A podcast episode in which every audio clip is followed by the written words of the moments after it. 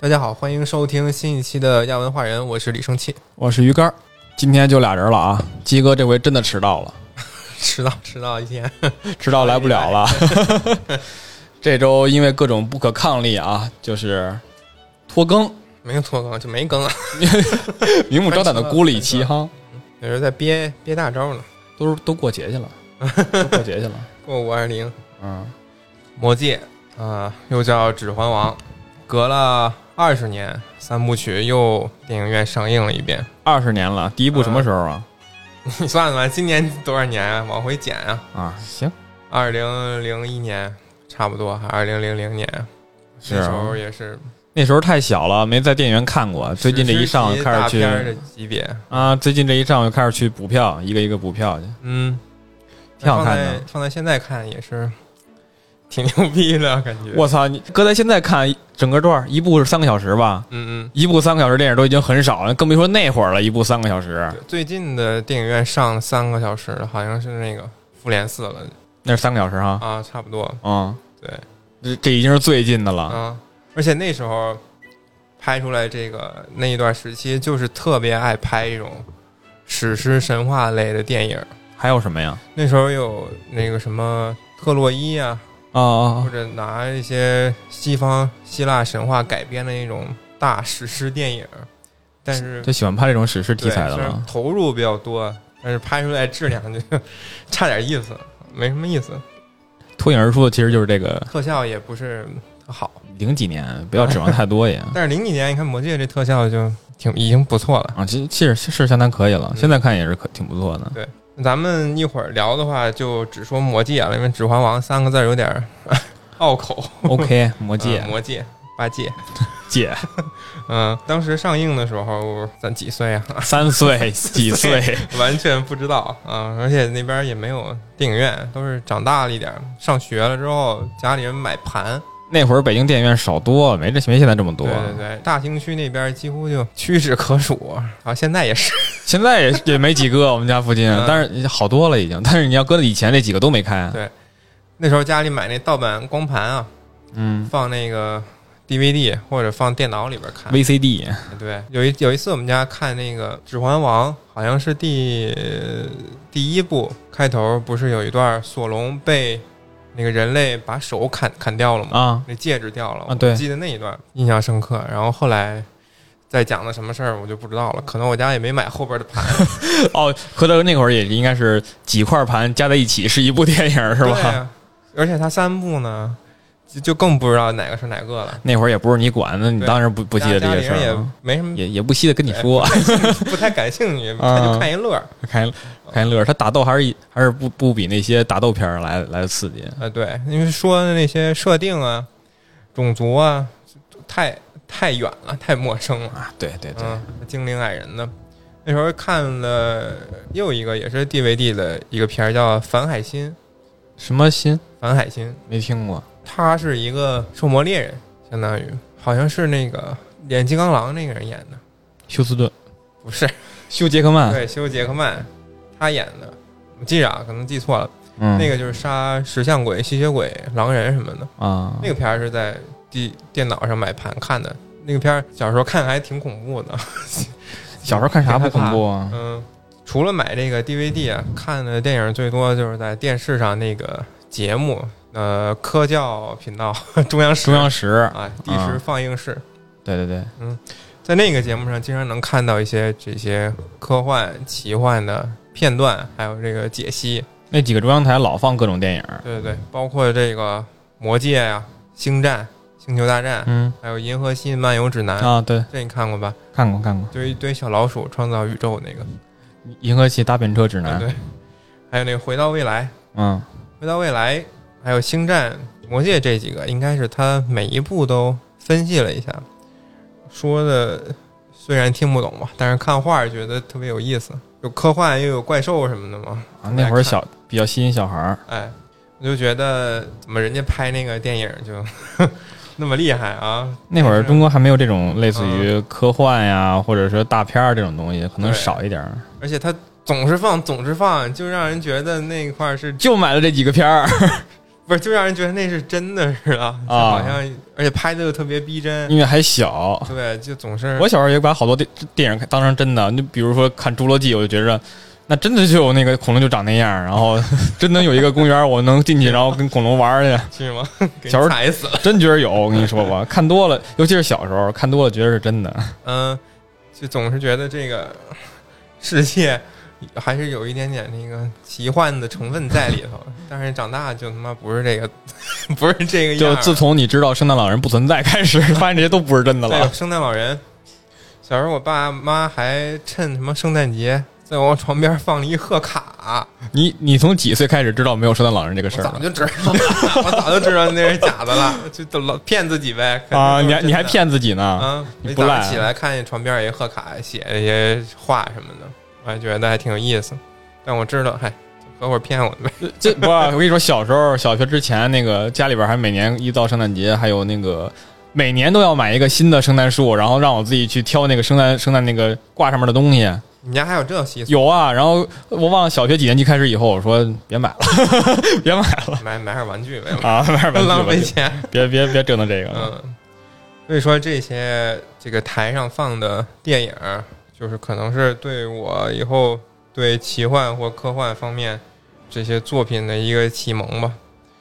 因为那时候电视上一放就赶紧跑过去看，现在也是有好玩儿的 也赶紧不赖，你这一放就能看电视呢，还去找资源去看电影院了。嗯，之前不是跟你说让你为这个这这一系列的节目去看一下这个中土世界的电影吗？那六部《霍比特》三部跟那个《魔戒》三部，我其实以前我就是有一点印象，可能看过一些片段，但没有完整的看过，所以最近才开始慢慢补嘛。在哪儿看的片段？那那可忘了，你互联网上哪儿哪儿看片段看不上啊？那可忘了，你可能看的不是这个。是吗 我？也记错了。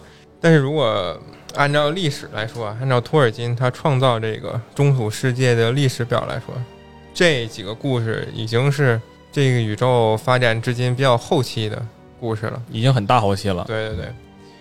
然后咱们这今天讲的这个精灵宝钻的事儿，就是相当于他们祖宗的祖宗 祖宗的故事， 《史记》他们的《史记》，从创世之初开始讲起。嗯，那么《精灵宝钻》这本书呢，跟刚才说的一样，就是讲这个中土世界的起源嘛。托尔金他一个人，呃，编了很久很久，写的就是从开天辟地啊，到种族起源啊，什么精灵是从哪儿来的，人类是怎么来的，矮人是怎么做出来的，然后都给写出来了。这本书有多厚啊？这本书《霍比特人》吧，大概大概这么厚，嗯 看不见，啊，这么厚，相当于一个小拇指的这个指节， 这个关节这么长。对对对对对，嗯。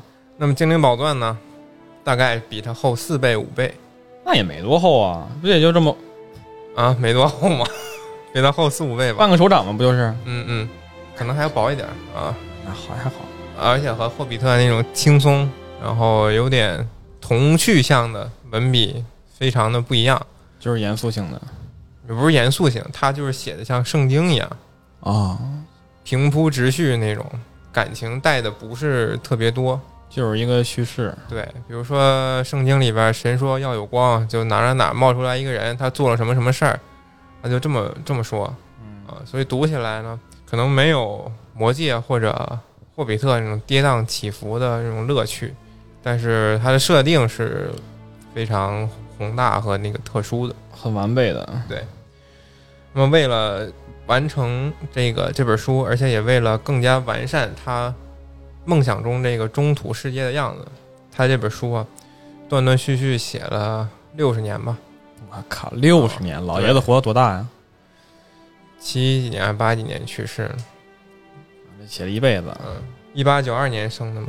而且到他去世的时候，这本书就是他想写的那些内容，不说这本书吧，其实还没有完全完成。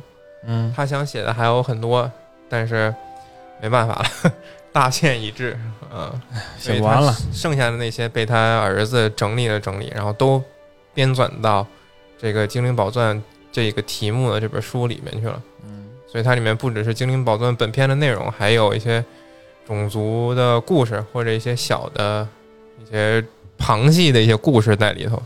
好家伙，那么说到托尔金呢，他的本职工作其实是一个语言学家啊，古英语学家，牛津大学的教授。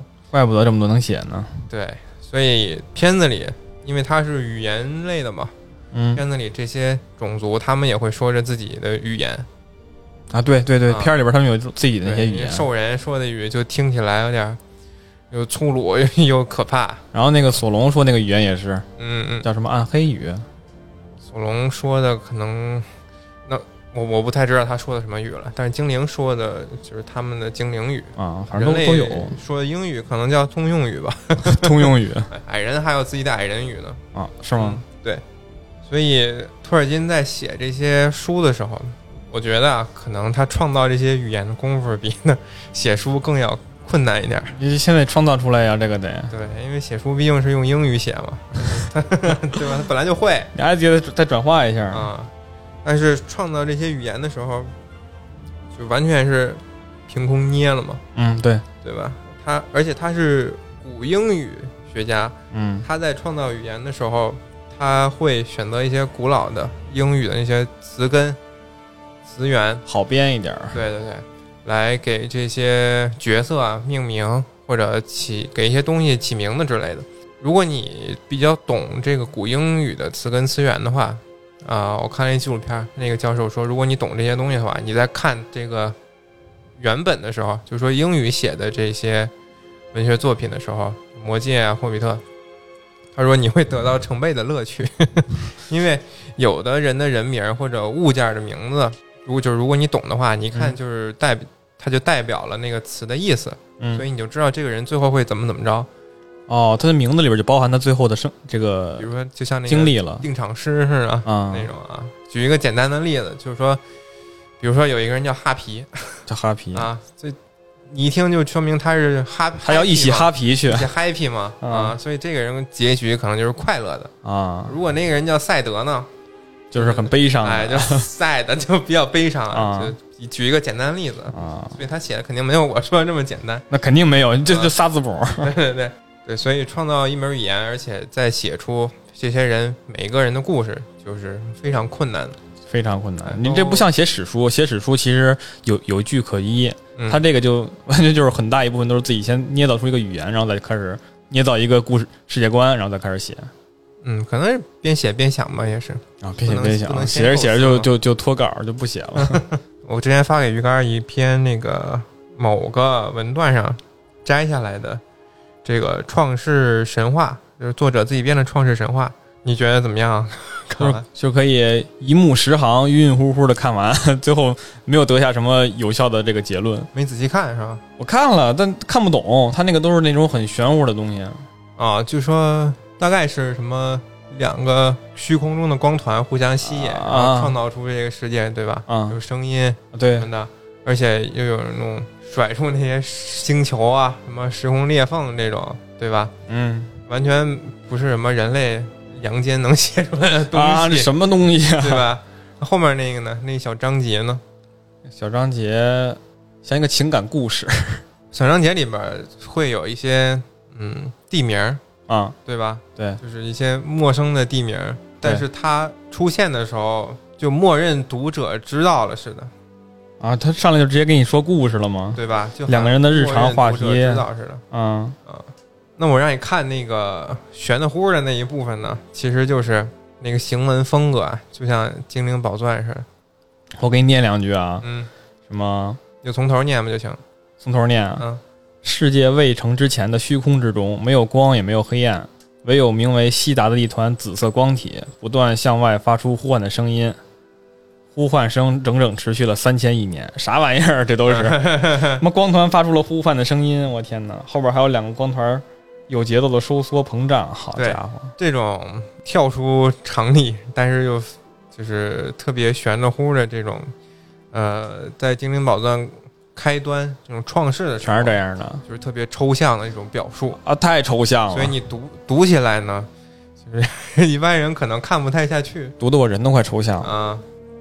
然后第二个那个有故事性的故事情节那一篇，嗯它会直接的把这些地名儿啊，对，全都告诉你了，他也不说这个地儿是哪嗯儿，对，他就认为你是知道这个地他儿，就很自然而然就说出来了。对，所以而且你包括这个《冰与火》《冰与火》那个小说里头，他也是不会告诉你这个地儿介绍一下，写在哪儿在哪儿什么样儿，嗯，他就告诉你这个人要去什么什么哪儿。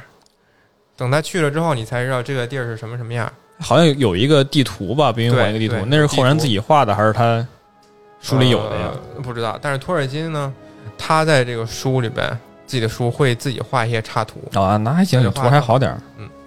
那我买那个《精灵宝钻》里边也有这个他们当时中土世界的地图啊，啊、还算详细。因为你如果不带地图看的话，你实在是不知道他 们这个别说这个了，你普通看看历史书也得对着地图看呀。对你更别说这种这种完全架空的这种历史了。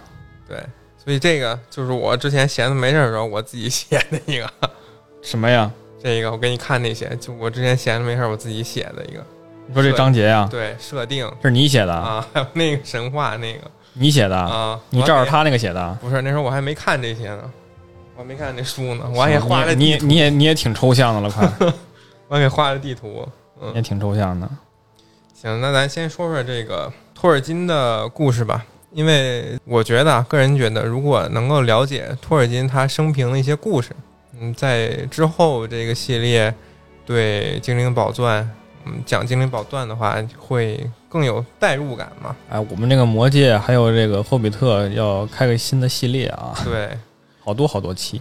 对，看好他的这个生平的话，能对他以后这个嗯他为他为什么这么写，可能有点启示。乐趣加倍，真的。哎，那么开始啊，一八九二年的时候呢，托尔金出生于南非，啊，英国人，但是出生于南非，嗯，因为那时候呢，他的父亲有着这个淘金的梦想，哎，就去南非淘金了，他母亲也是英国人吗？对啊就，在南非碰到了他这个同为英国人的母亲，哎，俩人老乡见老乡， 两眼泪汪汪，没事儿，两个两个都是英国人，生出来也是英国人。一下看对眼了，然后嗯就回去结婚了。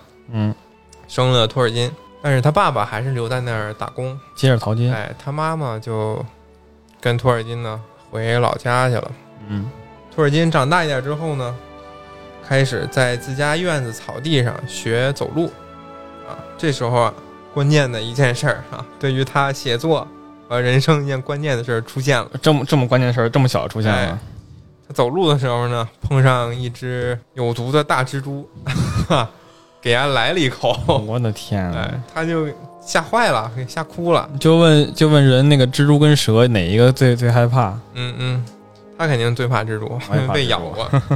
就回去找保姆去了，嗯啊，给幼小的他留下童年阴影，所以他后面写的《霍比特》啊，还有《魔戒》啊，里边都有这个大型蜘蛛作为怪物，那《霍比特二》里边就是在那个对啊森森林里边那把大他蜘们都蛛给嘛。网住了。啊， 《魔戒》里边也有蜘蛛，啊这个蜘蛛的老祖宗其实出现的特别早啊，后边会说在这到个世界里边，对对对，在托尔金三岁的时候呢，一八九五年，母亲带着他还有一个他出生不久的弟弟回娘家了，嗯，回英国了。在伯明翰。托尔金觉得，呃，外婆家呢过得特别舒服，那英国毕竟爽啊，在英国待嗯着。但是没过多久，就是有坏消息就传来了。托尔金的爸爸在南非打工的时候呢，得病了，叫风湿热。比较热的这个非洲大陆上，可能会很容易感染一些奇怪的一些病。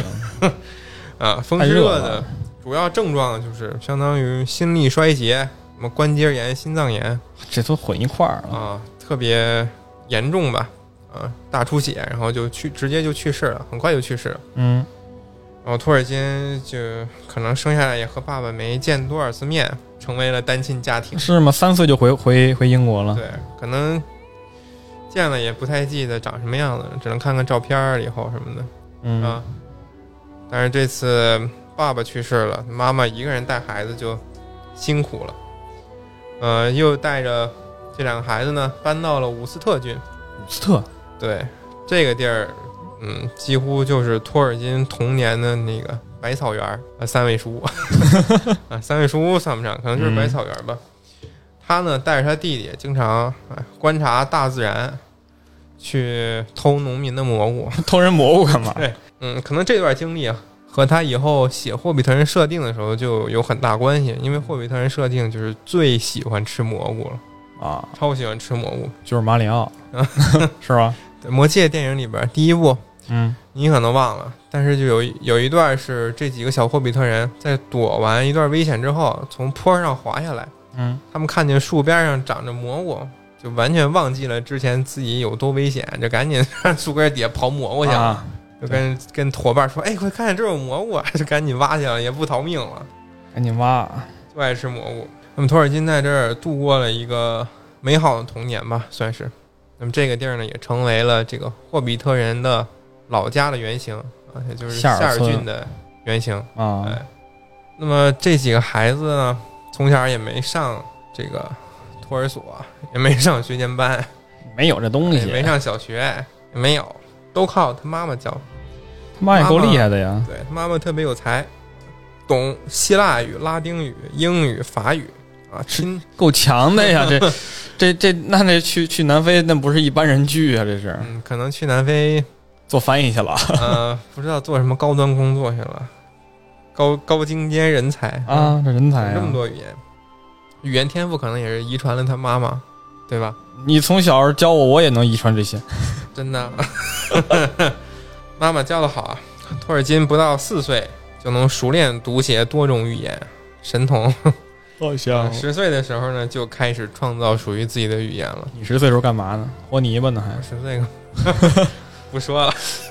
呃，托尔金就在以后说过，嗯，我将自己的语言天赋，尤其是对日耳曼语和传奇故事的爱好，归功于我的母亲。无论是仙女、女巫、妖怪、恶魔，还是巨龙，都让年少的托尔金脑洞大开。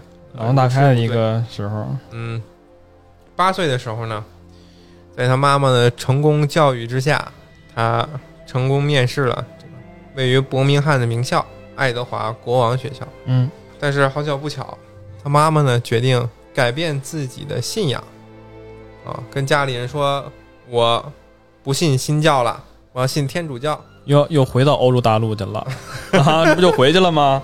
好不容易从那儿出来的，哎，这个信仰宗教啊，可能对当时，可能对那一片地域的家庭来说是一件非常重要的事情。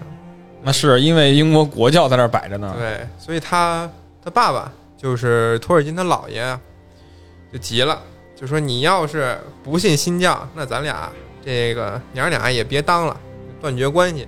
那是那是英国国王当时从从那个欧洲脱离出来的时候也是这么说的呀，啊，那你不让我娶我媳妇儿吗？嗯、就为了娶老婆。 啊，呃，他妈妈呢说行吧，咱俩这个父女不当也罢，啊，不当也罢，我走了， 就真走了嗯，啊、所以这个经济状况呢就一落千丈。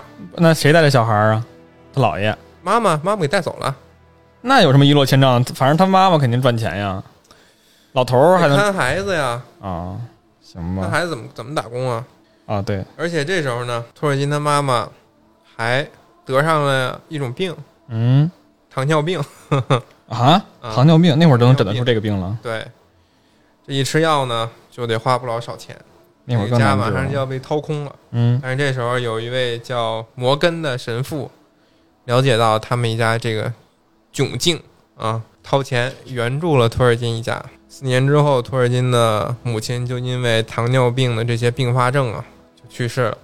太惨了，对，那时候托尔金还小，然后还有一个弟弟，突然间家里没人了，就是孤儿了。回姥爷家呀，老爷估计也不管他，要是管他，他不就不靠神父帮助了吗？嗯，后面就是他们上学啊，还有这些监护吧，基本都是这个摩根神父来管了，他直接成监哦护人了、还在管着呢，对，这个妈妈去世之前呢，给他们留下了八百英镑的遗产，这折到现在是多少钱几啊？万块钱嘛。聊胜于无吧，对呀、聊胜于无啊。嗯，吃吃饭吃不了多长时间都，而且还要交学费、生活费，啊这对交了基本那就那钱不少交了，就对啊，就没了。这摩根神父就担当起这个经济援助的角色，给嗯，他们交学费，然后给他们送到土耳其的舅妈家去了，这个神父是不是个信新教的神父还真不知道。啊？不知道，而且这个神父人是挺好的，还带着这两兄弟啊每年都去度假。还有钱度假呢！神父有钱，神父有稳定收入嘛，天哪，去海边度假。托尔金就很喜欢大海那种神秘的感觉。关于大海，在他以后这个作品中，同样也有相应的这个表达。中土世界里边有大海吗？他们有不就一直说那个说我们这个大陆，我们这个大陆，他没有说海那边的事儿。有一会儿也有一会儿是吧说？嗯啊，后面系列会说啊后面系列可能这期说不到啊。好家伙，突然间回忆起那段艰难的岁月的时候，说：“呃，我亲眼目睹母亲的早逝，我向空中徒劳的挥手，天空是如此空旷和寒冷，我感到像被一艘大船抛在一座荒岛上的漂流者。幸好摩根神父给予了慷慨的资助，我从一开始对他都充满感激。所以说，在托尔金这个回忆里面，摩根神父其实真的算一个好人，对人嗯对他充满了感对，对激他。们家有恩呗。”嗯，那么十六岁的时候呢，一九零八年，托尔金青春期到了。青春期一到就干嘛呢？开始早恋了，早恋啊哎，早恋，而且、摁死而且喜欢的是一个姐姐，嗯，比他大三岁，住在他楼下的邻家女孩，啊邻家女孩儿，呃，叫伊迪丝。两个人呢，而且也不是互相追，那个托尔金追追她，就是一见钟情，啊，都看上眼儿了。，对，而且也那时候可能也没有网恋什么的，就周围小伙子不错就。那是 没有，那没互联网还没有呢。就就可差不多就行了。啊，差不多行了。俩人就在附近，经常在附近的咖啡馆约会。两个人之间也特别甜的两个细节，就是他们两个特别喜欢在咖啡厅二楼的时候，坐在窗边儿拿那个方糖砸路人， 啊，砸中谁被这发他现。妈叫甜呀！ 这让路人路人甜是吗？对把人他们糖俩吸收了是吗？对他们俩说甜呀、好，在一家块儿玩儿嘛，对吧？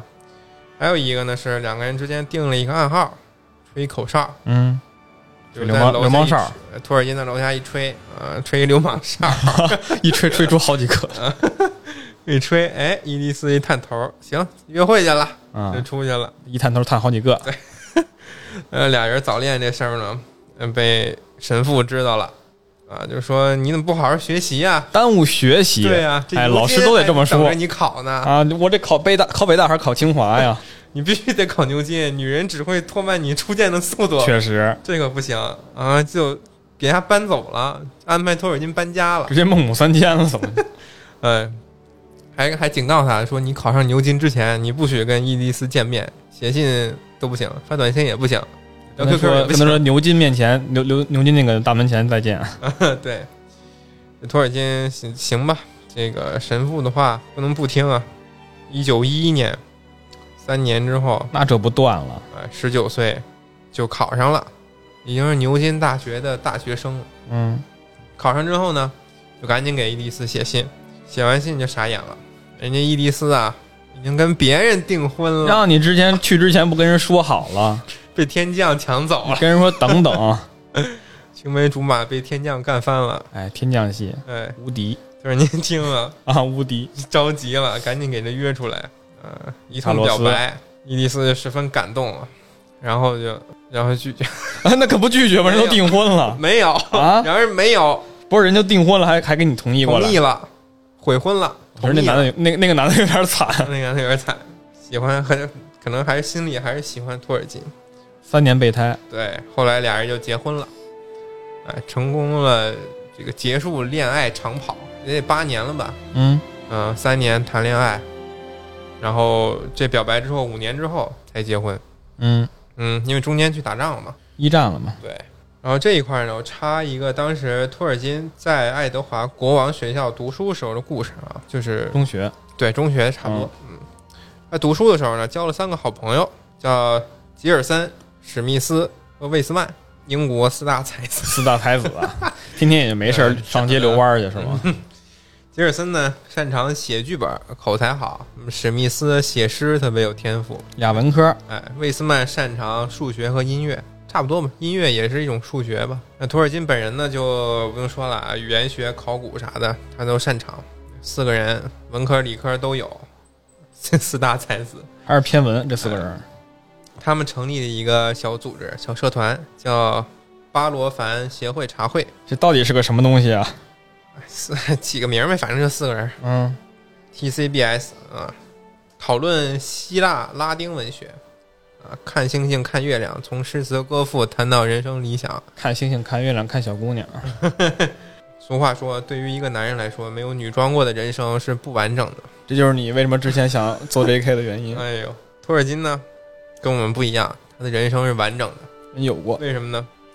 在吉尔森，就是那个擅长写剧本的朋友写的那出戏里头，他男扮女装有一出戏。然后当这个戏结束的时候，可能太入戏了， 可能太着急了，人不想脱，其实就是装，就是喜欢上了，啊，人不想脱了。嗯，不卸妆了，不换衣服，全套，嗯就上那个他们这个社团固定的那个小聚会地点去开茶会去了。人不在意世俗的眼光，女装就去了，嗯。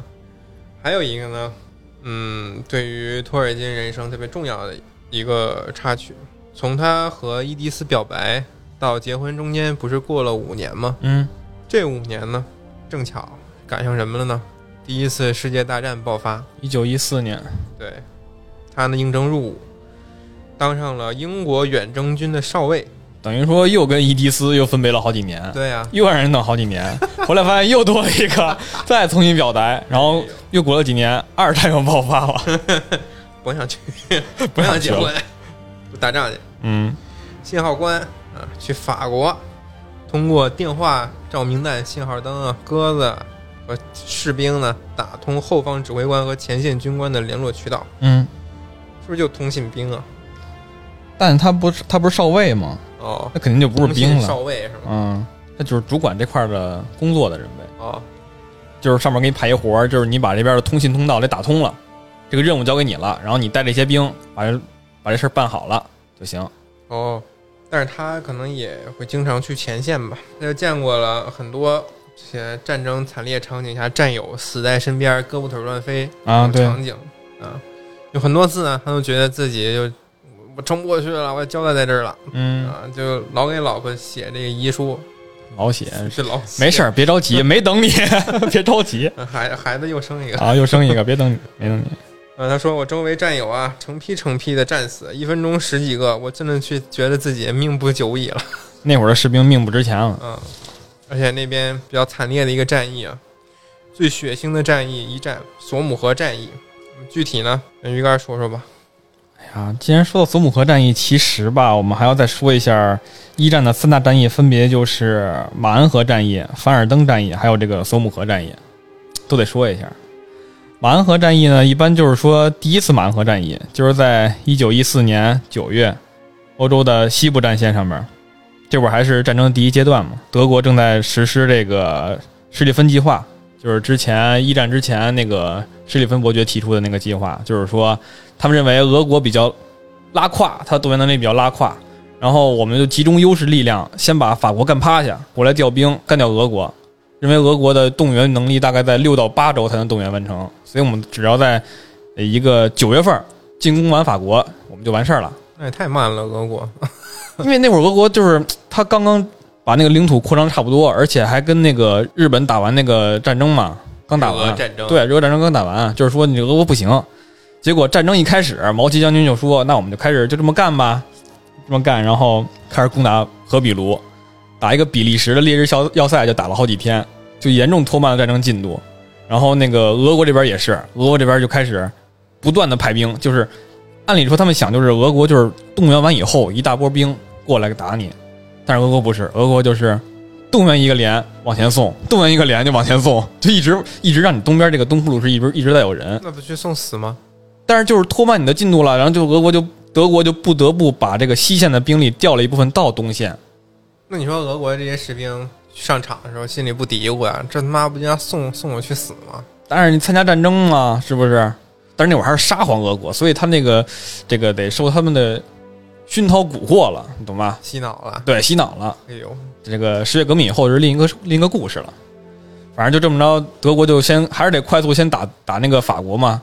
但是到了法国这边，一路一路高歌猛进，八月进入法国，然后九月就准备在那个巴黎巴黎附近就要进攻巴黎了。这边英法就在马恩河布防，然后英法就说先先进攻你的这个德国，就是因为德国露出了一个侧翼，说那我先进攻吧。然后这个也是一战历史上一个重要的事儿，就是嗯出租车运兵，就是出租当车运兵，对，就是当时那个法国这个布防战线上边有一块缺口补不上，你要不补上，德国就攻攻进来了，然后就直接包抄两翼了。法国就是命令这个巴黎市区的出租车带着士兵上前线，啊，连夜连夜赶弄出一个师过来，直接补上缺口。对，就是出租车运兵嘛。哎呦，反正这个战争就这么很惨烈的打起来了。然后这场战争参战兵力，英法联军大概在一百万人左右，德军在一百五十万左右。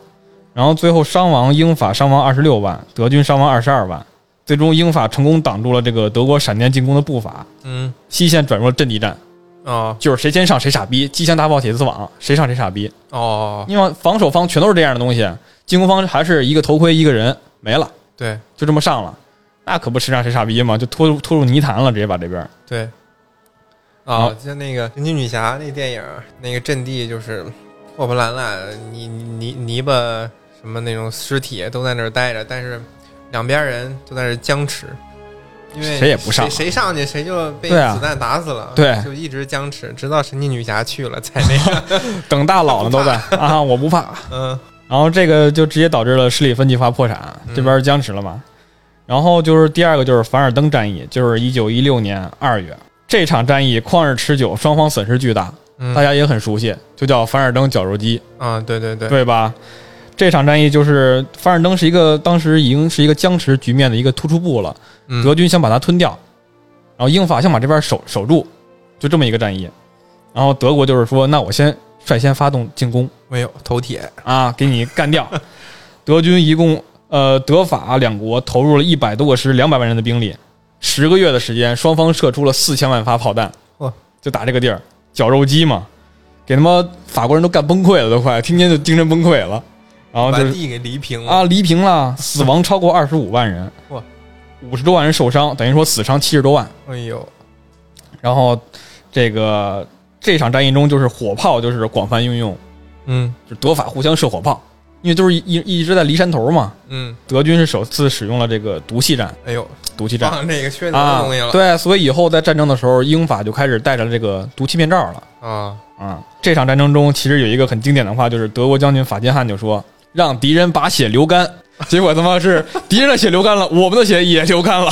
这个战争就是谁也没没打成功，哦，但是其实还是以这个德国损失更严重为结束，因为毕竟德国想要进攻嘛，但是没达成目的嘛，嗯，成为一个一战一个重要转折点。对，这个战争主主政主动权就落入到这个协约国手中了。嗯以后的战争就是协约国开始主动打你了。然后呢，就是索姆河战役，在一九一六年的二月是凡尔登战役，然后给给他妈法国人干崩溃了。一九一六年这个六月，英国就准备我们发动一个战争，嗯主要就有几有几个目的呢？这个战争其实是一五年制定的，预期反预期就是为了反攻法法德边境，但是德国也制定类似的计划，而且比英英法还要提前，就是这个凡尔登干什么套娃呢？啊，就都有双方都有这个 这个想法，但是德军更快，所以德军先干了凡尔登，嗯干凡尔登给给法国干懵了，然后那个英法这个战略战略方案不得不开始调整，嗯因为有百分之六十四的法国军队要调到这个这个凡尔登，就导致英国需要在这个索姆河需要加派更多的兵力，嗯，加然后再加上这个加拿大远征军，那那时候英法两国这个单身女性可多了不？多了不少。 一战开始，一战的那个结束的以后，他那个无产阶级这个事儿是怎么上来的？无产阶级跟妇女阶级是怎么上来的？就是因为那个普通的男性死的太多了，嗯所以女性要进工厂，啊啊然后在以后你进工厂以后，你你再让她退回来，那可不容易了啊，，是啊对吧？女性的权利就要争取。啊啊，这么个事儿。然后其实这场战争也有一点政治因素，就是法国那会儿协约国其实同盟国一条心，协约国就有点各怀鬼胎，嗯毕竟一战就是一场狗咬狗的战争嘛，嗯对吧？法国就觉着这凡尔登给我干干碎了，我这人不少死，你这英国是一战，你是打了是没打呀？你跟我是不是一条心呢？嗯那你不得表示表示？英国说，那我们这个一六年这个战争，那我们就提前吧。你法国来不了多少人了，因为法国大部分军队都得去轮换去参加凡尔登，然后德军就是那一部分去参加，所以德军崩溃的就是那一部分人，法军崩溃的是全全面崩溃，我们每个人都参加凡尔登了，哦，损失惨半，然后换换防，就是精搞神得病了都啊啊，搞崩溃了都。然后那个英国说，那我们就开始吧，打打索姆河战役吧，我们给德国点教训。所以这场战役就是协约国把动了这个把握这个战争主导权的。这个地区德国构筑了非常坚固的防线，一共三道阵地，它是绵延五十多公里。嗯，然后英国进攻的时候，就是从绵延四十公里的范围开始进进攻英法，然后最后扩大到五十公里，就是全线进攻，很长很长进攻进攻路线。嗯因为这是一个两军协调进攻的一个一个事儿，嗯然后还有火炮支援，所以必须得要步调一致。你进攻一道防线，你需要一起停下来，别走了，但要不然到时候进就打到友军了。所以一道一道慢慢推进。然后六月二十四号开始，开始炮轰，英法开始一就是炮轰这个德国阵地。英国想的就是德国这个阵地，我给它铁丝网都给它炸烂了，嗯我不就好进了吗？但结果德德国在这边防线非常的严密，它已经有地下宫殿了，地下的非常的非常的这个四通八达，就是你一轰炸我就下去，你一炸我就下去，哎呦，炸了这个 炸了六天六夜嘛。嗯然后七月一号炮火停了，然后那个英英法联军就趁着这个夜色，呃，趁着这个薄雾开始进攻。那德国德军也不傻呀，你炸了我七天了，你今天忽然停了，我又不傻，出来看看吧，出来看，哎呦当，然了，进攻呢，进攻那我打吧，那就。结果这场战争其实就是嘖英法的一个很大的一个失误，就是你要么就是炮火掩掩护前进，对呀、这不你傻吗？你炮一停，你人就前进，那德国又不是傻子。对呀、我给你等会儿啊，拿拿拿本拿一残骸出来，拿本这是一战士兵的腿。哎，这是一战士兵的腿，给拿过来 了。丘吉尔的回忆录，然后就我给你读点原话啊。嗯，大家都意识到猛烈的炮轰是最后步兵进攻的前奏，因此掩体内的士兵们准备就绪，等候命令。他们腰际腰间挂满了手榴手榴弹，手握步枪。英国一上，他们就打，所以这就直接失去了战战争主导权了。然后就是双方又开始混战，一道一道的推，开始混战，也是那个机枪大炮铁丝网。德国这边还有这个马克沁机枪，当时英军的进攻是横排进攻，嗯现实进攻。你这马克沁哈一横着一扫，一排就死了；横着一扫，一排就死了。排队开枪，对啊，就排队开枪嘛。他怎么思想还停留在上个世纪那个思对想啊？他就还还在还他妈打独立战争呢啊，还在这么打呢？结果这个机枪咔咔给扫死了，战争收割 机器啊。然后小龙虾，对，在进攻这个第三道防线的时候，英国第一次使用了坦克，嗯，这是人类史上第一次使用坦克，这是马克一型，钢铁侠那个里钢边铁侠啊，马克一型坦克，是一九一六年制造的。当时为了保密，英国就管这个坦克说它是给全线给前线运水的水箱，就 是 tank。后来这个名称就延续下来了，啊，探就是探， tank 对对这就是这个东西。对，这个这么一个怪物，履带行走，越跨战壕，不怕枪弹，无法阻挡。呵这个东西它其实很好打，当时很还是很脆的。嗯，但是在当时德国面德军面前，这就是一个没见过，无法攻破、无法攻破的怪物。这个东西的心理震慑力比那个实际震慑力要更大一些。嗯，当时造了四十九辆运过来，到欧洲坏了一半，十八辆参加战斗，然后被德国击毁了十辆。其实这个东西吧，只能说收收效甚微，因为你想五十公里的范围内十几辆坦克没什么用是啊，啊，它就是能突破一点一点防线啊，对，真不够，它就只能做点掩护作用。是，啊之后，这个战争就这么进入了拉锯阶段。英法平均每天推进一两百米，嗯，然后英法加兵儿，德军加兵儿，就这个这这个真就变成了一个新的一个拉锯战。那边有反水征，北边就有这个索姆河，一起在 拉锯，一起在死人。然后十一月的时候，随着这个气候变得寒冷，战事就慢慢的结束了。嗯嗯，以这个英法战略目标失败而告终，因为他们就是想反攻德国嘛。对，但是失败了没。打过去没，打过去嘛，只能僵持在这儿了。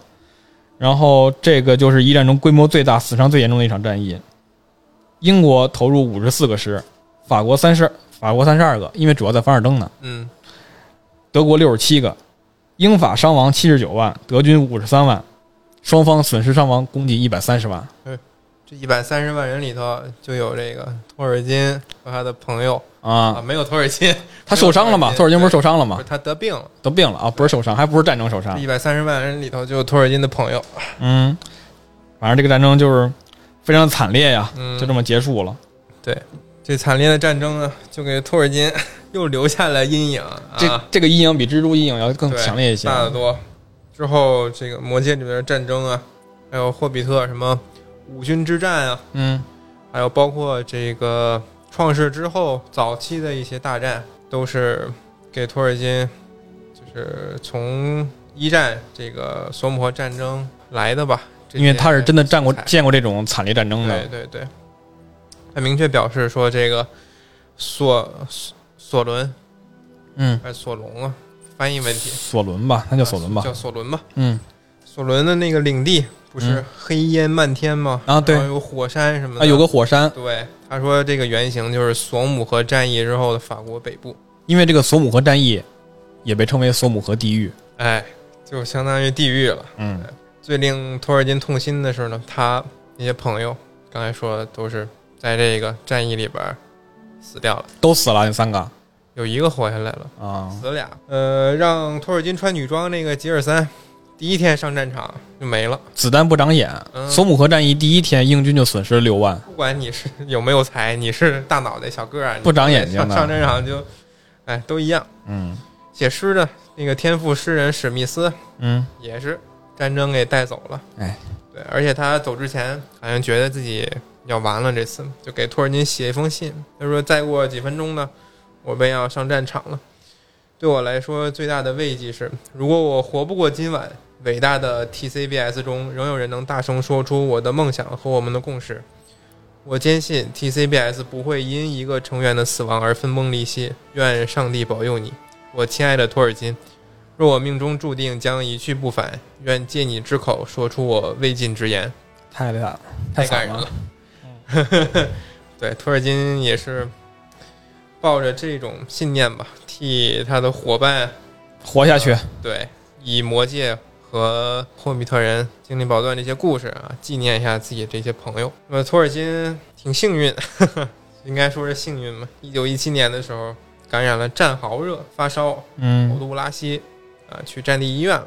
其实就是感染了，医生跟他说呢：“小伙子，你已经不适合战斗了， 不如回家老婆孩子热炕头呢。美的不行，立刻回家，”托尔金哭的不行了，说：“还哭的不行了， 好难受啊这就跟希特勒就完全哎，算了，不说了，！”塞翁失马，焉知非福。啊托尔金就回家了，弃军从文了，嗯就去写作了。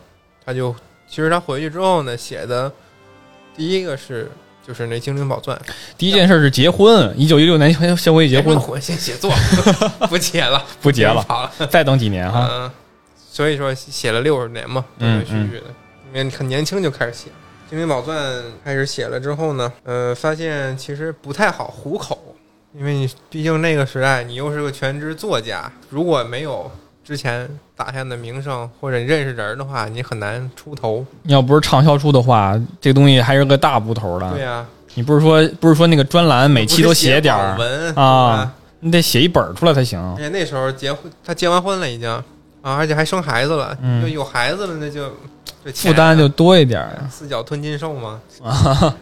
没办法，我就找工作了。找来找去呢，最后被这个新英语词典录取，成了个编辑。哎呦，就是之前是个什么考古学家，你说打完仗回来，军人再就业，他们只能当个编辑，多可气！啊哎当时对这个退伍军人还没有那么好的待遇，是啊，但是托尔金还是怎么说，又幸运了嘛？嗯金，子起码被发活下来了呀。对，而有才，金子总会发光，嗯，被利兹大学聘成了教授。哦，直接就教授教授了。这利兹大学也是世界百强名校，嗯已，经挺厉害的。嗯，在里边教语言学，教自己喜欢的。对，那就如鱼得水呗。嗯就是讲课讲的知识性也强，而且也风趣幽默，有魅力。超过三分之一的学生都选修他这个课。分儿高。现在来说就是个网红教师了。嗯那么二五年的时候，一九二五年，又一次幸运之神眷顾嘛，牛津缺了一个英语教职啊，英语教授的这个职位。托尔金呢就想着我试试吧，母校嘛，就去，哎，还真成功了，跳槽在那儿当教授了。也不容易。啊这一当教授呢，其实空余时间就更多了，对吧？教授也不像就是科任教师那种老上课，上课上的少，主要是自己写东西了。对。但是他有多不喜欢给这个学生上课呢？ 就包括判卷子的时候啊，看了那个采访，他说：“我好讨厌判卷子，好繁琐判卷子让研研究生去判呀， 对不对啊？啊。”他说他看到一个孩子交了白卷儿，他特高兴，我终于这张不用我看了，啊，高兴，他就开始走神儿了。走神儿。开始想自己的事儿了，就是开始写东西了，在人家卷子上但人家白卷上还写写的这是什么呢？就是《霍比特人》那本书的第一句话啊，就说从前在什么什么一个洞里边住着一个霍比特人啊，这就是中土世界正常生物的视角第一句话，不是说《精灵宝钻》那些神的那些故事。开始赚稿费了，哎，而且他写的这个霍比特人，刚才说了是那种童儿童向的，嗯呃，会当做睡前故事讲给他这些孩子们，嗯呃，经常给这个孩子们晚上睡觉之前呀、或者吃完饭呀、在壁炉那块儿，哎，孩子们坐一圈儿，爸爸给你们讲故事。嗯我还是关心那个白卷呢，呃白卷儿无所谓了，他说我还想给白卷儿加分呢，因为他空着没写，让我有地方可以写。真棒！你给老师一个创作的空间了。哎嗯，他孩子最小的儿子叫克里斯托夫·托尔金，这个孩子对他以后整理他爸爸托尔金这个这些手稿做的贡献应该是最大的。就是后来整理结尾的那个，对对对，所以他小时候也是最爱听他爸给讲故事，还给他爸挑刺儿呢，还说是感兴趣。说前后矛盾，这原来是什么色儿，你这回讲的跟原来不一样了。那就是就也干了校对的活儿，这是。对对对，呃，比较有意思的是，这个托尔金写过一些信，是什么样的信呢？每年圣诞节之前，嗯，他会以圣诞老人的口吻，或者圣诞老人手下，比如说北极熊迷路的对那些鹿的口吻驯鹿给这些孩子们写信，说维持一下他们这些童心。又一个骗小孩儿的，他们到时候孩子说了，爸，你能不能不要这么幼稚？对孩子，他反正对他孩子挺好的。而且这些信呢，呃，最近几年被翻译成中文，出版啊了，还留着呢。对，叫做《圣诞老爸的来信》，嗯大家有兴趣可以也去看一看。那么等这些孩子都睡着之后呢，托尔金就开始呃继续写自己那些故事，从这个霍比特人啊，到矮人，到半兽人，地狱魔界般的这种索隆，嗯，都是这些夜晚诞生出来的。精灵，对，他说我的现实经历在另外一个时空得到无限的延展，它在艰难岁月里一直支撑着我，给我无穷的力量。就是写自己的对，生活经历了，也是。对，就是把自己的那些爱情故事，他跟伊迪丝那些事儿，还有他在战争中经历那些事儿，其实都能在这他作品里边读到。拿他妈方糖打路人，嗯哼，他和他老婆那个故事，在《精灵宝钻》里是嗯有原型的，是哪一段呢？呃，挺后边的，啊挺后边的，那在行几之后的这个先先埋着。对，他写完这个《霍比特》这本书的时候呢，其实他也没有路子，就是靠他一学生，就是不好出版，现在对也是他学生认识他认识他学生的一个朋友给他介绍的，够远一的。编辑嗯，啊，这就好办了。他编辑读完之后说：“你这个有点东西啊， 你有如点果东西好好写完完稿，肯定能是爆款。”哎，托尔金就有信心了，就接着写嘛。发完之后还真是不错，卖的特别好。哟，赚的挺好的啊，对对对，那不容易啊。 嗯，资本啊就来了。 这个出版社的社长就说：“怎么样啊？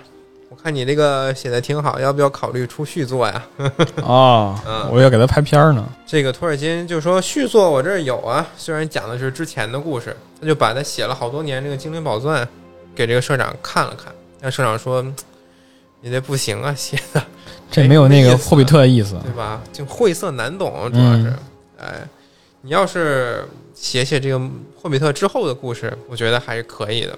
嗯那个托尔金想，行吧，你为了纪念我人生，也为了恰饭，我就写呗，写后传。因为这个设定集可能还是更更为枯涩一点儿， 那真个的霍比特这真种的还难读，霍比特这些还稍微的符合这个大众审美， 对，霍比特人读起来就是比较轻还是松。比较轻松，嗯魔戒就是更偏向成人一点了。嗯，嗯，他写完霍比特就去写魔戒嘛，写了十二年啊，而且还老在人家考试卷子上写。又还在那写，真讨厌啊！这老师，四九年的秋天，终于全书完成，打印出来了。哎，二战没参加吗？我还是想 问。老老头儿了，还打什么呀？一九五四年呢，这《魔戒》三部曲就出版了。嗯，他这个中土世界算是完成了大部分吧，嗯，不算《精灵宝钻》的话，而且就算你不看《精灵宝钻》，你只看这六个电影、这几本书，也是挺完整的一能个够故理事。啊解他这是个什么什么样的世界了。等于说他在写这六六部书的时候，其实《精灵宝钻》是一是一直在写对的。平行在写。花开两朵，我们各表一枝。啊，这个托尔金老婆呢，在这些年过得怎么样呢？伊迪丝，她其实跟面对啊，她这个才华横溢的丈夫，她有时候会感到自卑，因为她学历不高，两个人出现点分歧 了哎，没没有分歧， 没有分歧俩人过挺好的。啊，这那呃，托尔金看出来了，就说这些朋友来他们家里谈论一些事儿啊，伊迪丝也插不上话，他就安慰一下这个伊迪丝，然后特意给他写了刚才咱们说那个《吉林宝钻》里边里的故那事，一段儿，有一段他们俩这个故事嗯，是什么呢？我先不说了。还那还挺挺哎挺疼老婆是的，是《精灵宝钻》唯二，应该是唯二，呃，比较甜的一段爱情故事了，啊就有他们俩一段。那么在六八年的时候呢，呃，挺大岁数了，七八十了，就从牛津搬到伯恩茅斯去住了。最大的乐趣就是坐在 摇椅上聊聊天儿，谈谈这个儿孙的儿孙那些事儿。老两口了，对，又回归俩人了，过了三年，这个伊迪丝就患上了胆囊炎，经常住院得病。八十二岁的时候呢，去世了。托尔金就特别喜特别爱他老婆嘛，就很难过。然后，而且把他在《精灵宝钻》里面那个角色的名字也刻在了他老婆的墓碑上。嗯，而且，就连托尔金去世的时候，他的墓碑上也是刻的那个另一半的名字，那个男性角色的名字刻在上面。有点纪念意义，对，托尔金在七二年的时候得到了英国女王亲自颁发的大英帝国勋章，得到了牛津大学的名誉博士学位。七三年的时候，因为胃出血，在牛津去世了，八十一岁。没几年，对，而且刚才说了，他们的墓碑上刻了那个角色名字嘛，这一对儿嗯，也是标志着他们的爱情注定天荒地老。这就是托尔金的一生到这儿就结束了。只有他的这个小儿子，之前说那个克里斯托弗，嗯，把他们托尔金他爸爸写的那些稿啊、写了一辈子的《精灵宝钻》，未完的稿啊，都整理整理，都出去了。因为托尔金生前和另一个奇幻作家 C.S. 刘易斯他们是朋友，就刘易斯写的那个你应该知道《纳尼嗯，亚传奇》哦，那个那是刘易斯写的是吗？对对，他俩认识。那么说完这个托尔金的传奇生平，那么鉴于《精灵宝钻》是中土世界，也是霍比特人、魔界他们起源的起源，所以我们从这期开始，或许不是连续，但是这个系列会一直往下做，嗯，给大家开始讲一下《精灵宝钻》它到底写了一些什么样的故事啊？讲讲希他望的设定，希望能有更多的人，呃，领略一下这个中土世界的魅力。那么这本书作为中土世界非常历史的历史，呃，读起来呢不像普通的小说，呃，情感的渲染和环境描写并不是很丰富，大多是就是如果他提一个地名，一定是以读者知道这个地儿在哪儿为前提写出来这个地名。就当是读历史书了，其实就对是，，就像一本史书，嗯而且在读现在买的那些版本，基本上都会配地图，嗯，所以看起来还是稍微方便了那么一点儿。但是里边的人名实在是不太好记，是不是又长又记不住？并不是长，而是很相似。相似啊，对，而且有重名呢。还有重名呢，对，你看《魔戒》那个电影里边，第一部嗯要抢弗罗多那个魔戒那人类嗯，波罗米尔，他这个名字在跟跟谁一样？很早很早之前是有一个人也叫波罗米尔，在魔界里边儿在这个世界里面，哦，在这上古的时候也有一个人叫波罗米尔。就在精灵宝钻里边儿。对。我靠！而且在《魔戒》里边那个波罗米尔，他提到一个城叫米纳斯提利斯，啊，这个城的名字在很早很早之前也有一个城叫米纳斯提利斯，那他老叫一样的名儿干嘛？不知道。可能就是觉得牛逼呗，这老外不老搞这个儿子的名字跟什么爷爷、太爷爷名字一样嘛？ 那你这个也跟那个海军的命名也是，嗯海军也是这个传承了以后，过多少年再再把这命又来命名复出活了，啊，又来一遍。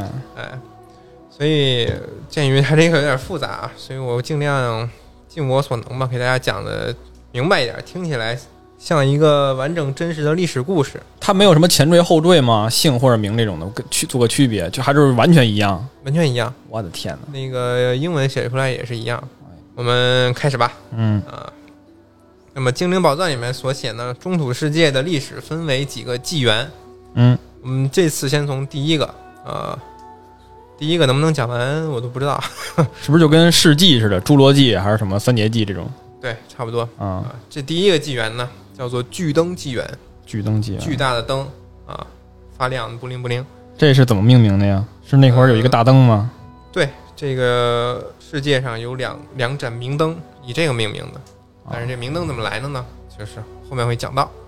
这是创世之初，对，话说呢，有一个创世神叫做伊如，一如神，哎，用精灵语说呢叫伊路维塔，觉嗯，得这个名字更好听，是这比一如神好听就是以后就都叫他伊路维塔。啊，不好记。哎，他自己活着呢，觉得嘖寂寞了啊，男神女神啊，没有性别，哦，几乎等于一个全能的概念吧。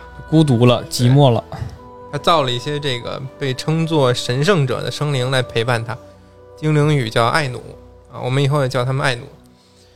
你像咱们中国的创世神话，就是什么盘古开天辟地，女娲捏泥造人，嗯，对吧？那么伊路维塔他创造世界用的是什么方法呢？是和他创造的这些爱努们一起唱歌、唱歌。奏乐啊，这爱努相当于什么呀？其实相当于他的宠物啊，还是服从吧，相当于仆从？啊，嗯，一起唱歌，对他们一起一起奏乐啊， 接接着舞，演奏一个大乐章，主题是伊路维塔定的，叫不灭之火，大家就围绕着这一个主题开始啊谱曲，啊， 开始唱歌。尽显自己的智慧。但是呢，在这一片和谐的大乐章之中，嗯，慢慢的出现了一支不和谐的声音，有人要挑事儿，总有一个反派。这支不和谐声音的来源是谁呢？是一个叫做米尔寇的爱奴。啊，其中一个仆从对，他其实是众爱奴里头啊，伊路维塔最偏爱的一个，他们有意识吗？这些仆从有啊，有有意识。这个伊路维塔给米尔控的能力是最强的，啊，你的知识是最多的。他有什么能力啊？后面说， 啊，后行，面会讲他一个简介。往往就是这样重用的人容易背刺， 就是老师最喜欢的学生，就跟老师顶撞的最狠。对对对，嗯就老背刺的。这个米尔控呢，想要什么呢？不灭之火。他想要这个主题，对他想要这个伊路维塔造出来这个不灭之火，相当于一团火吧，你可以这么理解。嗯但是这个火就是能量非常强，他想要伊路维塔创造万事万物的能力，想掌控一切。世界的起源是一团活火，这些邪念呢，就反映在米尔寇的这个声音里，哦，他唱的歌就跟别人不一样对，有邪念的歌是吗？对对对，和别的爱奴曲子一比呢，明显就一听就不和谐，嗯，就相当于什么钢琴弹错了几个音那种，哎呦一，听就刺耳。太难受了。啊，但是没办法，这个其他爱奴呢，为了整体乐章听的和谐，就得救活着他这些音啊，还得救着他，对，调整自己的曲调。但是就这么一调，你说一个人在那儿蹦嘚儿，在那儿 嘚瑟，啊，音在那儿跳，那如果想跟他和谐的话，其他人的音也得蹦跳嘚 起来儿是啊，吧？这个声音就越来越癫狂，越来越疯狂。但是伊路维塔呢，整体走调。看着看着，其实他一开始是没想管的。嗯，无为而治。但直到这些音乐把他的宝座周围掀起了风暴，这些音乐这么大的威力呢？音乐之间互相斗起来了。啊，伊路维塔这才，哎，行了，大家 差不多得了该停了啊！啊！伊路维塔站起来了，带一波节奏，停了。主可看着你们哎，呢。这这些爱奴们终于把这些乐章停了。爱奴们说：“你干嘛？我们正奏的兴起。”哎呦，啊，伊路维塔往边上一指，小贼们，看看那边是什么啊！是什么呀？爱努们顺着伊路维塔指的方向定睛一看，定眼一瞅，一个小球出来了。伊路维塔说什么呀？这一小球就是你们这些乐章奏出来的结果，大概意思啊，就是他们每次奏乐都能出来一个结果吗？不不不，到这结束了，就这一个球。嗯，这帮爱努过去一看是什么呢？就是中土世界发生的舞台，叫做阿尔达。这个星球可以理解成这个星球叫阿尔达，在这个球里，对，哎，那是不是跟那个什么似的，跟黑衣人似的？就是整个一个宇宙就在一个玻璃球里边，嗯，这个感觉吗可？以这么理解，但是这阿尔达就是一个星球吧，阿尔达星球，啊，这么一个意思它只有一个星球中土世界上面一块大陆的名字。啊，嗯，这帮埃女埃埃努过去一看呢，哎呦，好漂亮哦，有山有水有河流，像你的脑袋像皮球。啊哈哈 但是他看着看着呢，发现这个阿尔达世界有光明也有黑暗，但是伊鲁维塔就说，这些光明和黑暗都是在我的安排下，我创造的世界的一部分，都在我的掌控之中。不是他们奏乐奏出来的吗？对这些奏乐也是在伊鲁维塔这啊嗯些掌控之中，他能算，能掐会算啊，行，啊！我都知道你们要写出什么样曲子，主无能的主这啊，个万能的世主界发展的一部分，阿尔达发展一部分在伊鲁维塔的掌握之中，但是伊鲁维塔在这个世界里面留下了自由发展的余地，也就是说，这个世界的终结或者这些种族最后会怎样，他其实也不知道，啊，就给你一个开端。还是留下了一些未知。那么阿尔达星球，伊鲁维塔在这里面还创造了两种生命，就两种，对，一开始只有两种，一个是精灵，嗯，一个呢就是人类。那就是最古老两个生命在里边有两个最古老的两个高级物种，啊，除了爱奴。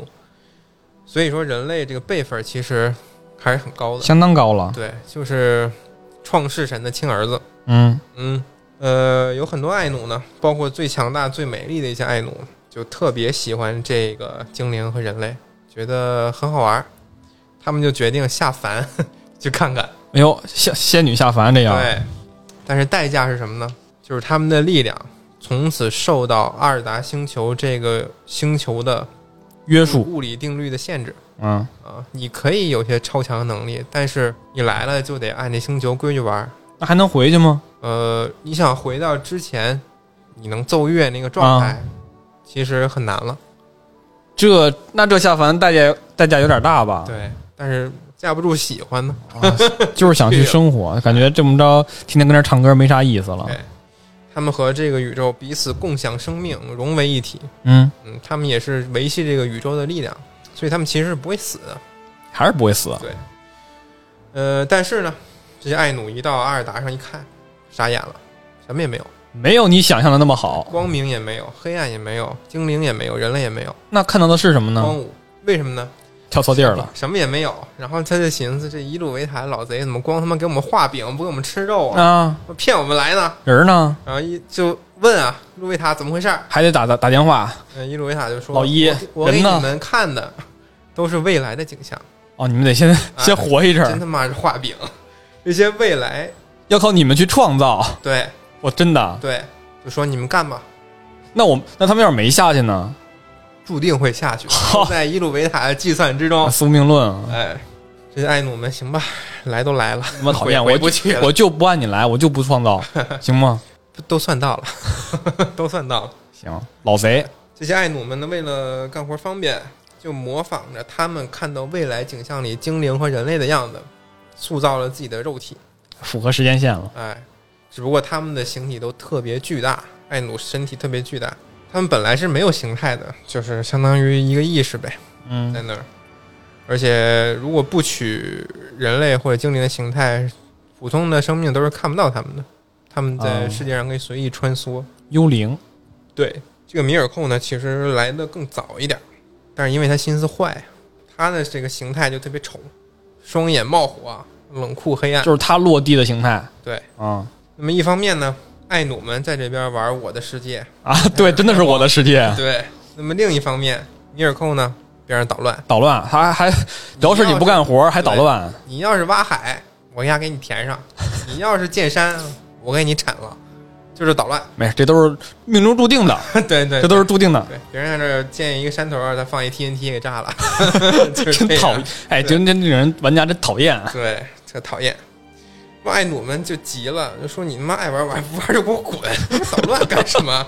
我好不容易造一找抽塔吧，对啊，但是毕竟这米尔寇是爱努里边最最强的一个， 对他能力给的好，对所以他们就一直在这里这个阿尔达争斗，我们持续很久。你干不过他。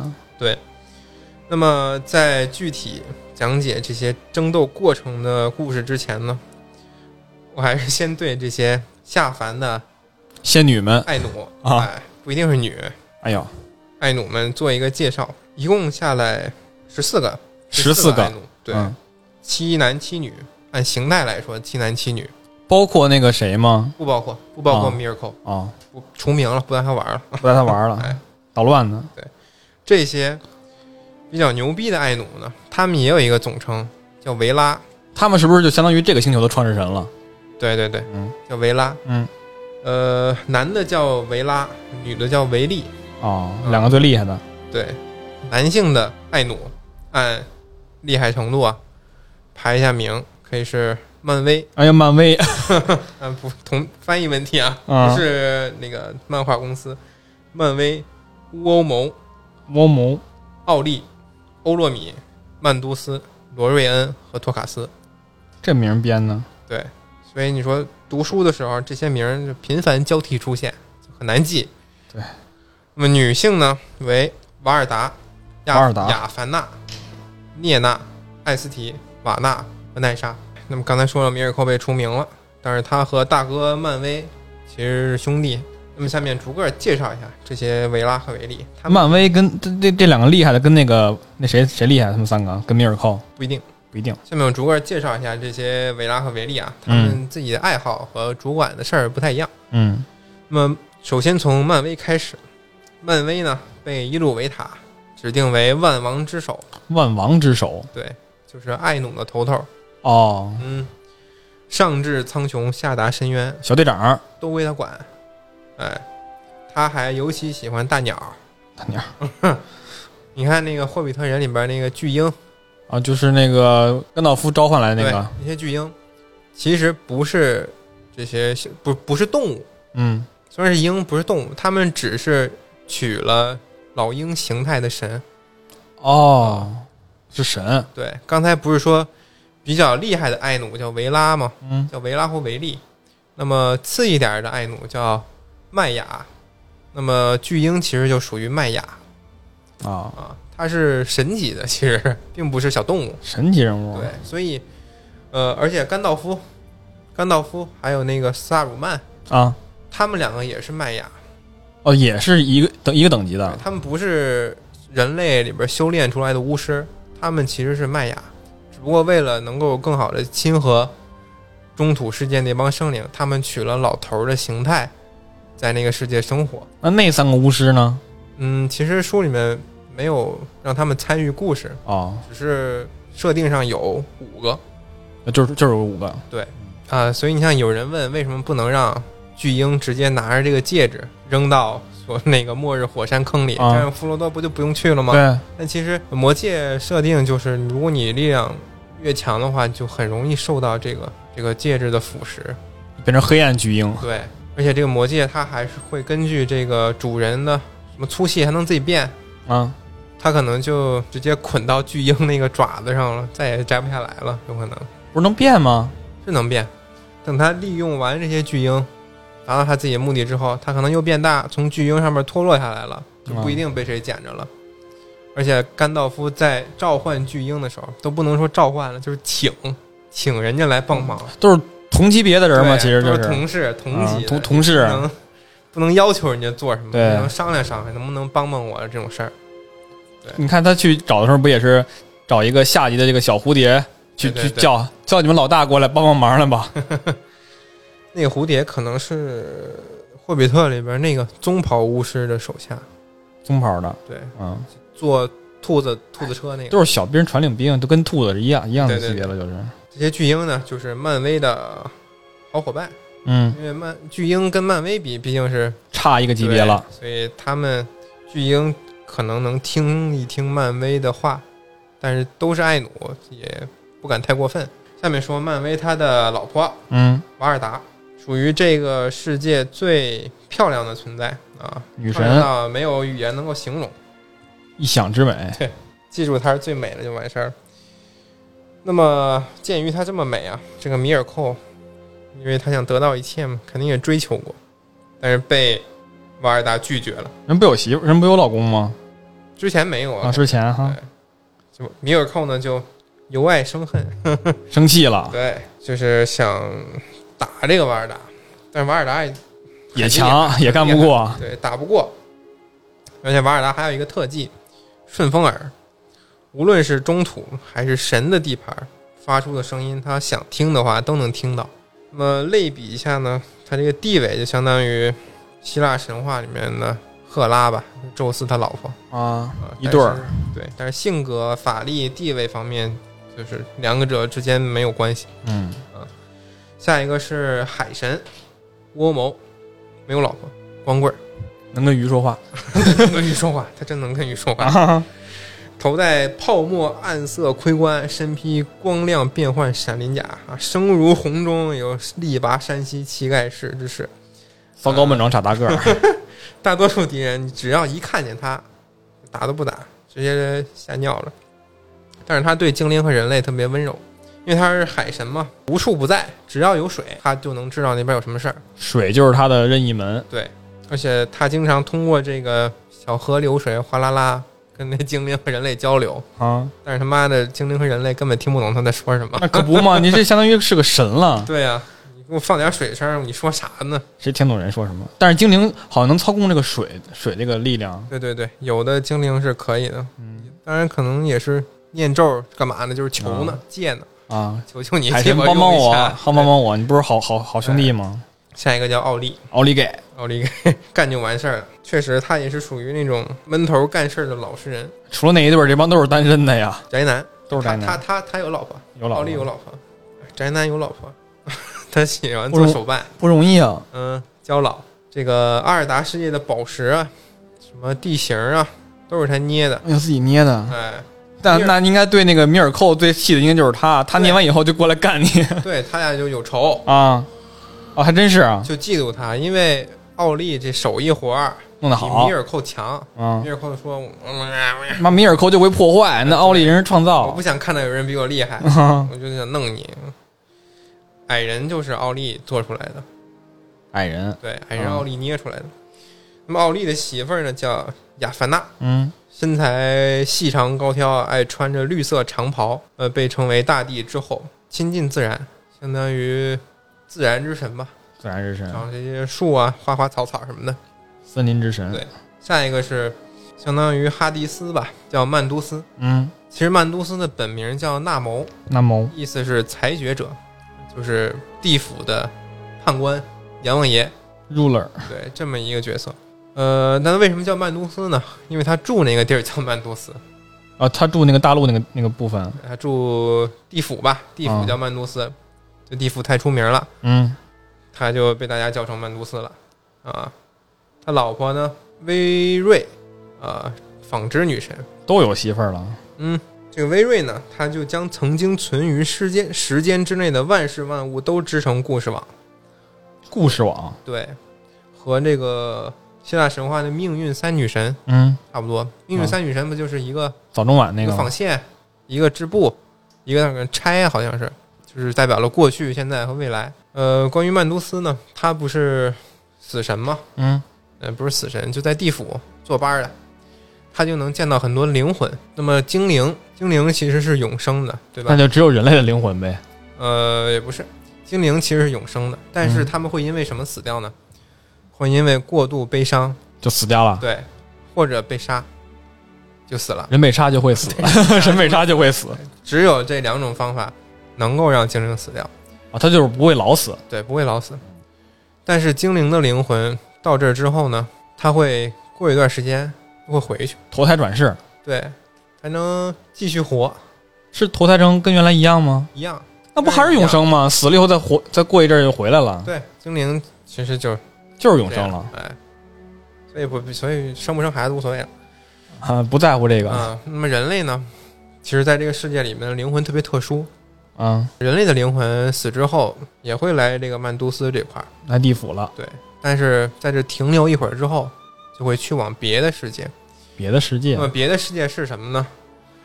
不知道了， 连诸神也不知道人的灵魂，人类的灵魂最终会去哪儿？你是说这个星球里边的人，这个神不知道人类，对，没有人会知道。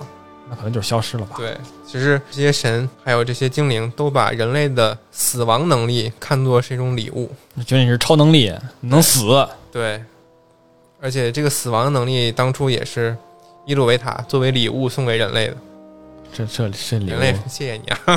太太太谢谢你了。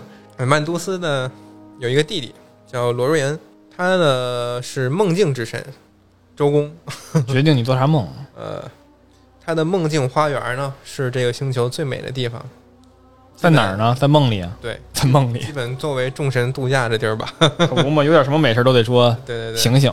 旅游大使。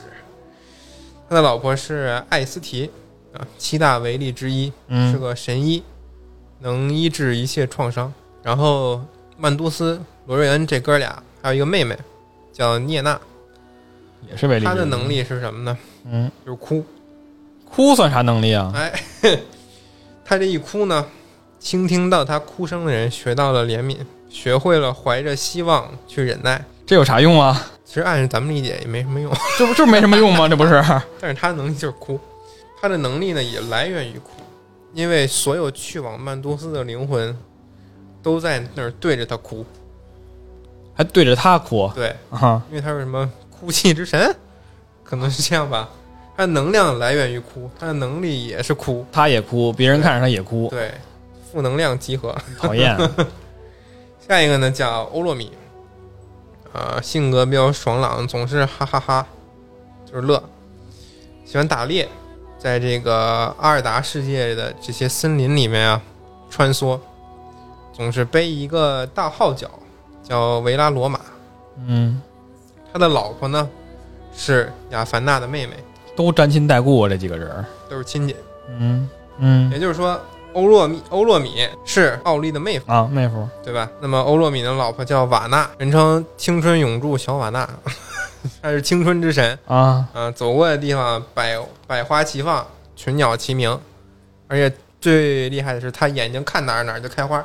好家伙，嗯，下一个叫托卡斯，他是力气最大的一个，擅长打架，呃，喜欢摔跤，喜欢搞比例，搞比例呃须发金黄，肌肤红润，作战全凭一双赤手空拳，永不疲倦，就是大个儿的美国队长，不知道累。 老婆呢是前面提到过那个欧洛米的妹妹奈莎，也就是说，晕了。欧洛米是奥利的妹夫，对吧？嗯，而托卡斯又是欧洛米的妹夫都沾亲带故，反啊，正都是一大家子。嗯一，大家的人。我发现了，除了那傻小子，除了傻小子海神，其他都有都有老婆，哎，对 就他一个单身狗下来了。对，海神挺有意思的，其实。嗯，那么这一期最后我们要说的就是这个万古之敌米尔寇，啊，密尔寇，终于说到这个对，最邪恶的人了。最最爱捣乱的，啊拥立而生的强者，骄傲自大，唯我独尊，具有经典反派一切的典型品质，他有超强的力量，对，有这也个很厉害。刚才不是说他是伊路维塔手下最厉害的人吗？嗯能量最多对，经智最力多也的最高，啊，十分擅长做手工啊、而且在之后的岁月里面啊呢，是擅长破坏。哎，之后的岁月里边，拉拢许多善良的麦雅、善良的精灵和人类追随他，成为他的小弟。那么魔界里边的索伦就是他最得意、最牛逼的小弟。这只是一个小弟，对当时在看片儿的时候觉得已经挺牛逼的了。索隆只是一个小弟。小弟，那么具体，众维拉和米尔寇之间是如何争斗的？阿尔达大陆又是如何发展的？人类和矮人在整个故事中起到了什么作用？还是继续关注我们后续的节目吧。我们在后续填坑。对，这期时长其实也差不多了，而且刚才那些呢，只是精灵宝钻的一抠抠，啊，神明们刚下来嘛，这些故事刚开始创造，对还没发展呢，这儿还有我的世界呢。刚给大家进行一下角色介绍，嗯，所以这个量可想而知还是蛮大的。嗯这期节目呢就差不多了，如果大家喜欢我们的节目的话，可以点一个订阅和关注。想一起玩的话，也可以加微信听众群，我们会在简介里边写微信号，大家可以加微信号进群。呃，同时也可以关注我们的微信公众号“亚文化人 SCS”。啊、我们每周会以推送形式发布图文信息，呃，弥补一些音频形式无法展示的图文内容。我们下期再见吧，我是李生气，我是鱼竿儿，拜拜。拜拜。